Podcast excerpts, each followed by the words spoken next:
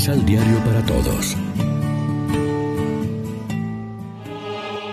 Proclamación del Santo Evangelio de nuestro Señor Jesucristo, según San Lucas.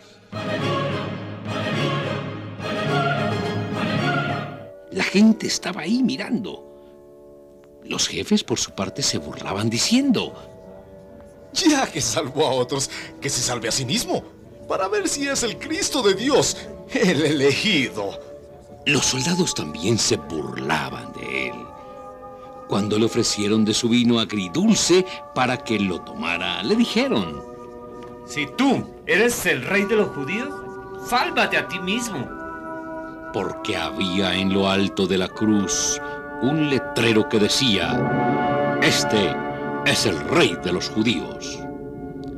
Uno de los malhechores crucificado, insultándolo, le dijo, Así que eres el Cristo. Sálvate y también a nosotros. Pero el otro lo reprendió, diciéndole, No temes a Dios, tú que estás en el mismo suplicio. Nosotros lo tenemos merecido y pagamos nuestros crímenes, pero Él no ha hecho nada malo. Y añadió, Jesús, acuérdate de mí cuando llegues a tu reino. Respondió Jesús. En verdad te digo, hoy mismo estarás conmigo en el paraíso. Lección Divina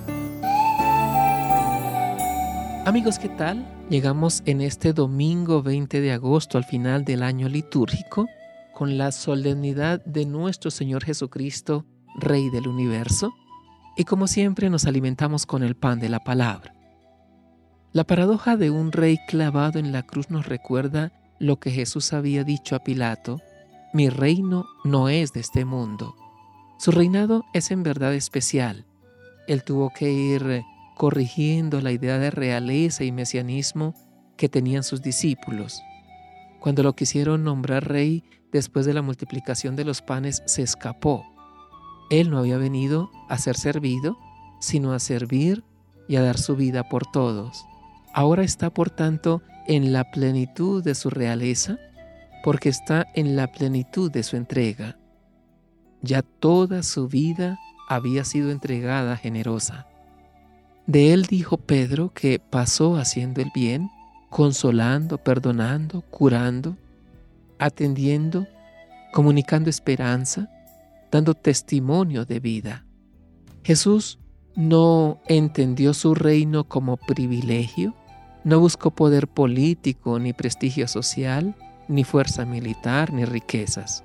Sus credenciales las proclamamos en el prefacio.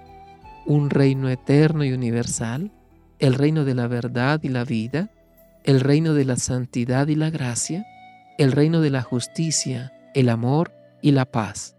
Nuestro Rey está clavado en la cruz mostrándonos que solo el amor y la entrega solidaria pueden salvar al mundo.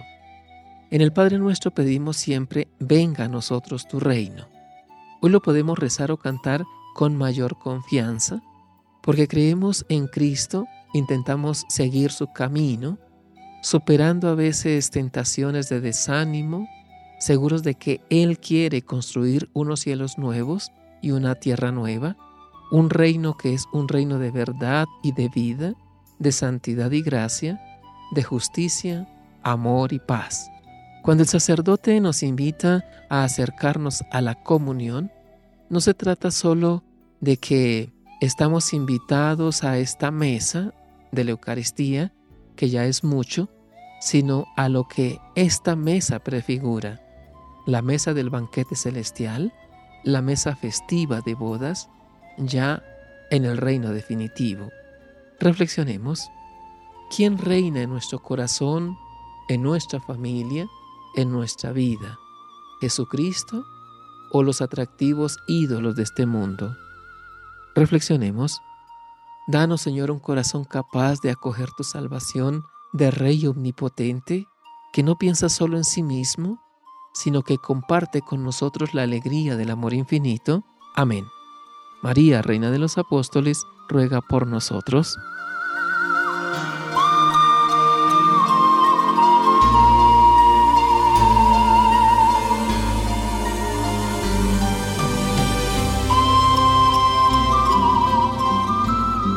Complementa los ocho pasos de la Alexio Divina adquiriendo el emisal Pan de la Palabra en Librería San Pablo o distribuidores.